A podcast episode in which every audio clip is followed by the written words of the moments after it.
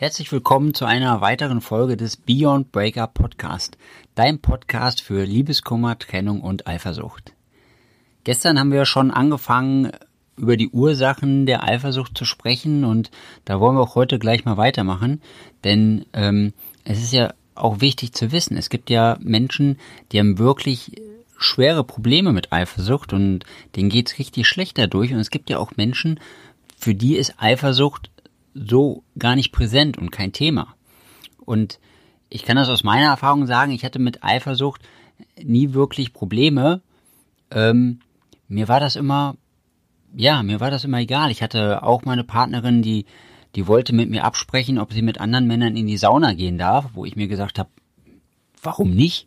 Also, warum fragt sie mich denn überhaupt? Aber natürlich für viele Partner wäre das ein Riesenproblem, wenn äh, die Partnerin mit jemand anders oder halt der Partner mit jemand anders zusammen in der Sauna ist, weil sie sich nackt sehen können. Und das ist halt für mich so gar nicht präsent gewesen. Aber wir wollen gerne nochmal mit euch darüber sprechen, ähm, wo das denn herkommt, wenn ihr dieses Problem mit der Eifersucht habt und warum das halt bei den anderen Menschen nicht so ist. Und wenn wir über dieses Thema sprechen, erstmal, es gibt ja sehr unterschiedliche Ausprägungen des, der, von, von Eifersucht. Und ähm, es gibt Menschen, die haben gar keinen, kennen dieses Gefühl von Eifersucht überhaupt nicht, während es dann jemanden gibt, der sehr, sehr intensiv für sich ausgedrückt sogar schon fast, ähm, wie sagt man, ähm, so eine Art chronische, ähm, überdimensionale Eifersucht entwickelt. Und dann gibt es ja dazwischen auch noch diverse Abstufungen. Aber fangen wir mal an, ein Stückchen weiter vorne. Ja, wenn wir das beziehen einfach mal auf eine Beziehung. Ja, das Thema Eifersucht innerhalb der Beziehung, dann ist schon erstmal die Frage, mit welchem Aspekt, aus welcher Intention heraus hat man sich eigentlich kennengelernt?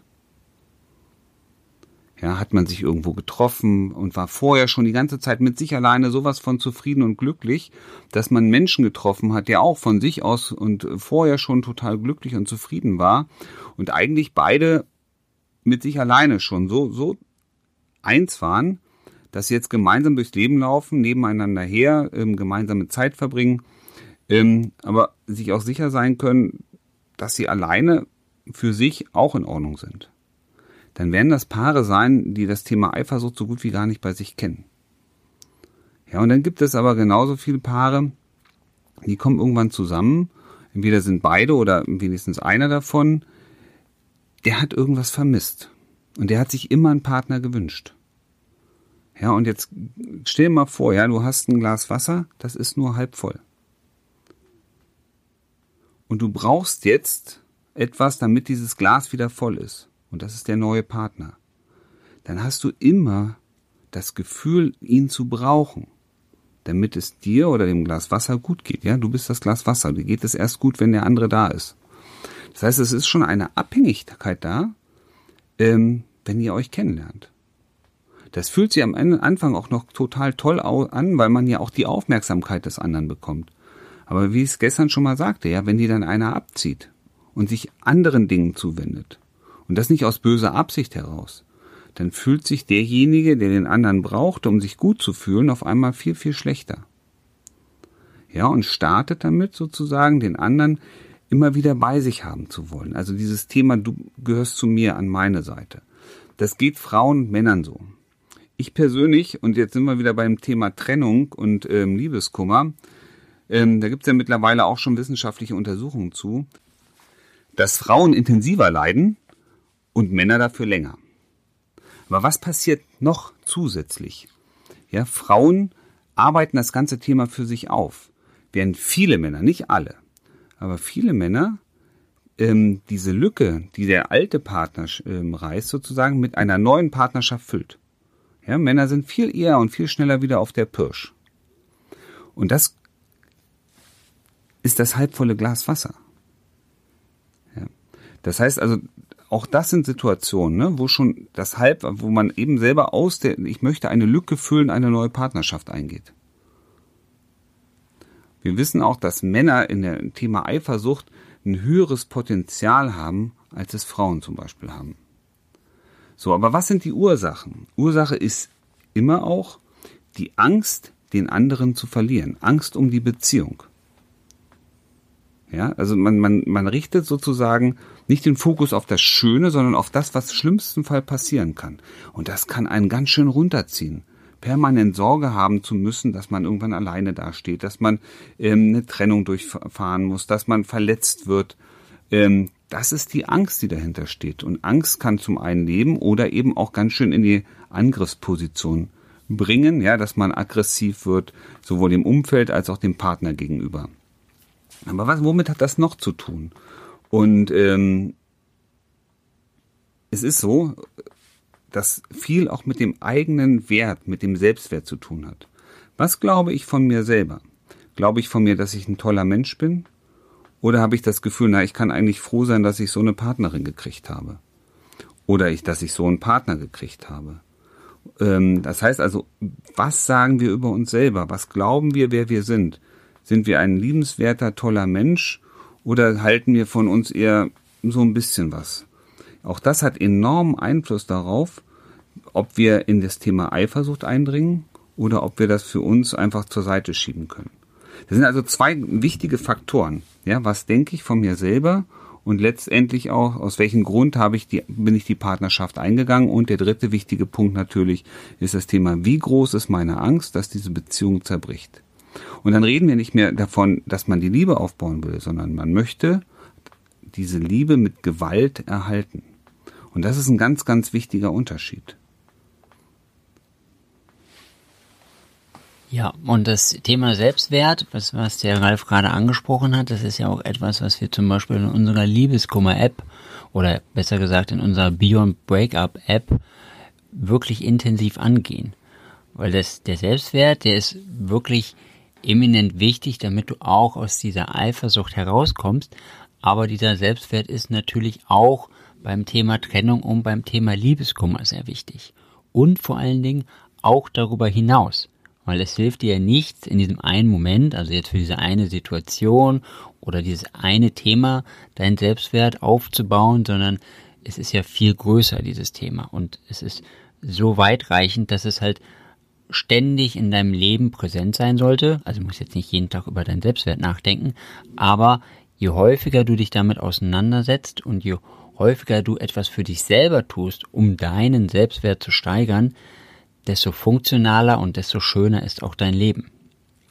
Was uns in unseren Coachings aufgefallen ist, ähm, dass Menschen, die eine berufliche Erfüllung haben, deutlich weniger Unterstützung brauchen, eine Trennung zu überwinden und deutlich weniger ähm, mit Eifersucht zu tun haben, als Menschen, die eine berufliche Situation durchleben, die nicht ihren Wünschen oder Anforderungen entspricht.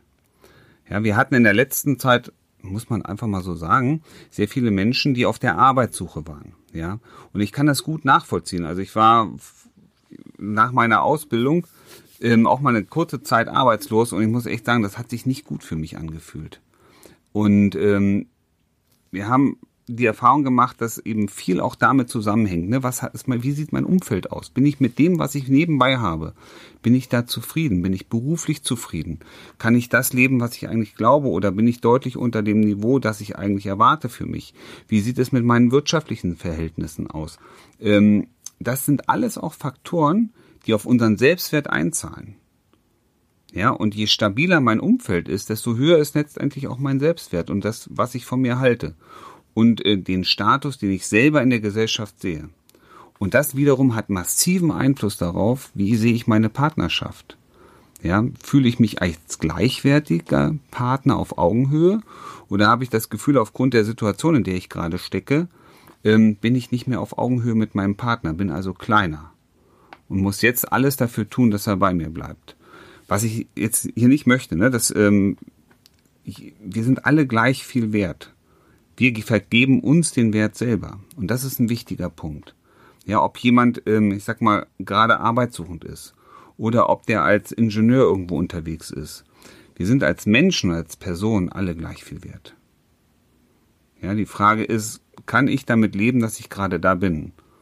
Und ähm, was kann ich dafür tun, mich trotzdem wertvoll zu fühlen? Weil wir sind alle wertvolle Menschen. Jeder von uns. Ja, das ist sehr schön, dass du das so sagst. Das sollte, solltest du dir wirklich bewusst machen, dass du ein wertvoller Mensch bist. Und ähm, wir werden auch in Zukunft noch häufiger eingehen auf das Thema, weil das halt immer sehr präsent und sehr wichtig ist, wenn es um Liebeskummer, Trennung, Eifersucht oder wenn es einfach darum geht, erfolgreich in jeder Beziehung zu sein. In der Beziehung zu dir selbst, in der Beziehung zu deiner Familie, in der Beziehung zu deinen Freunden, in der Beziehung zu deinen Kollegen oder Vorgesetzten. Es ist immer extrem wichtig, dieses Thema.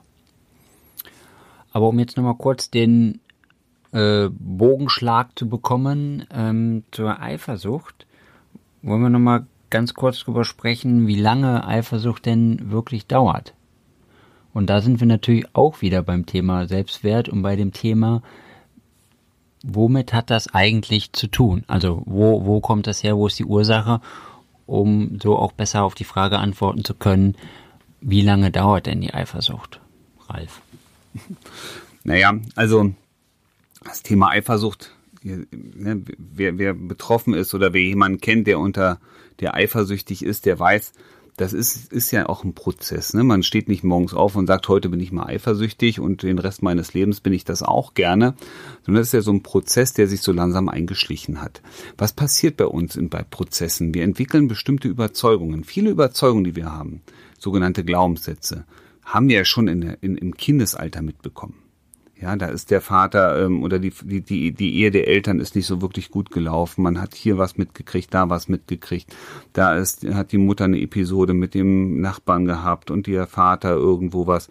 Ähm, also man entwickelt da ja schon Überzeugungen, dass bestimmte Sachen, bestimmte Situationen in die eine oder andere Richtung weisen. Und ähm, das heißt, wir haben in unserem Leben eine, eine bestimmte Entwicklung gemacht, ja. Ich sage ja gerade diese festen Überzeugungen, dass die Welt oder die Dinge so sein müssen. Und ähm, das haben wir über Jahre aufgebaut. Und deswegen ist es auch nicht möglich, morgens aufzustehen und zu beschließen, okay, ich werde ab heute, ab heute werde ich allen Menschen nur noch positive Sachen unterstellen. Ja, dazu sind wir zu emotional. Aber wenn es uns gelingt, dauerhaft mal darüber nachzudenken oder in diesen Prozess zu kommen, ein Bewusstsein dafür zu entwickeln, was wir gerade tun, ich habe ein schönes Beispiel. Ja. Ähm, in der Küche, ja, stell dir einfach mal vor, ich beschreibe mal eine ganz kurze Situation. Du hast einen schönen, teuren Parkettboden in deiner Küche. Ja, und ähm, deine neue Partnerin, die ist ja gerade in der Küche am Werkeln, du bist im Wohnzimmer und du hörst auf einmal nur, wie eine Tasse runterfällt. Du hörst das Klirren in der Küche und du rennst sofort, springst hoch, ja, stellst dir vor, rennst in die Küche und machst sie erstmal klein wie Minna, dass sie jetzt gerade diese Tasse fallen lassen.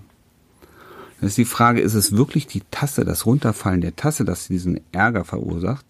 Aber das wird also ganz schnell gesagt, ja, weil du die Tasse runtergeschmissen hast, musste ich dich anmaulen. Und dazwischen war noch was anderes, ja? Das Klirren der Tasse. Und dann ging im Kopf los, ach du meine Güte, mein schöner, teurer Parkettboden. Und immer wenn was Schweres runterfällt, dann hat er so eine große Delle, dass ich den am liebsten abschleifen möchte. Und die ganze Arbeit, die dabei entsteht. Und dann fängst du an zu meckern und zu schimpfen. Und das ist das, was vielen nicht bewusst ist. Es passiert irgendwas und wir reagieren darauf. Und wie oft sagen wir, weil du das gemacht hast, musste ich ja so reagieren. Nein, das ist nicht richtig. Du hast so reagiert, weil zwischen dem Runterfallen der Tasse und dein, deiner Reaktion ein bestimmter gedanklicher Prozess stattgefunden hat. Das ist uns manchmal gar nicht so bewusst, weil wir immer oder immer wieder in, diesen, in bestimmten Situationen auf eine ganz bestimmte Art reagieren. Ausgelöst ist die Reaktion immer durch den, durch den Prozess, der bei uns im Kopf stattfindet. Und den können wir beeinflussen. Wir sind also in der Lage, uns ein gutes Bild zu machen. Ja, bezogen auf die Tasse können sein, ha, ist die Tasse zwar kaputt, aber ähm, der Boden ist so robust, da ist alles in Ordnung. Zum Beispiel. Ja, also die Art und Weise, wie wir über die äh, Sachen denken, das ist das, was uns letztendlich diesen Stress bereitet. Und so ist es auch beim Thema Eifersucht. Je eher und schneller ich in der Lage bin, meine Gedanken zu kontrollieren und zu beobachten und sie in eine positive Richtung zu, wenden, äh, zu schicken, zu lenken, ähm, desto schneller werde ich auch den, das Thema Eifersucht für mich überwinden können. Was natürlich immer hilft, ja, ähm, jetzt kommt das Thema Coaching gleich wieder. Aber ähm, ja, es gibt Emotionscoaching. Das ist ein sehr, sehr schnell wirkendes, ähm, erfolgversprechendes Coaching. Das heißt, man, wir sind in der Lage, mit ein, vielleicht auch zwei Sitzungen schon mal gravierende Spitzen in der emotionalen Reaktion wirklich abzubauen, um wieder den Weg frei zu machen für neue Ressourcen, für neue Verhalten. Und ähm, es ist immer so die Frage der Mischung, ne? Wie gehe ich voran? Man kann Eifersucht innerhalb von ein paar Wochen wirklich gut ähm, in den Griff bekommen. Man kann sich natürlich auch Zeit lassen und da vielleicht zehn Jahre dran arbeiten, weil man nicht bereit ist, irgendwas an sich zu verändern. Aber was das Wichtigste ist, du musst für dich das Thema anerkennen und solltest hinschauen, was sind bei dir die Ursachen. Ja, was denkst du von dir selber? Was sind deine, deine Gedankenmuster, die du immer wieder abrufst und was sind deine festen Überzeugungen? Und je besser du das kontrollierst, desto schneller ist das Thema Eifersucht überhaupt gar kein Thema mehr für dich. Genau, sehr gut gesagt. Und äh, damit schließen wir für heute und wir würden uns freuen, wenn du uns eine 5-Sterne-Bewertung bei iTunes oder Spotify gibst und äh, noch mehr von unserem Wissen profitieren kannst und morgen wieder in einer weiteren Folge zum Thema Eifersucht.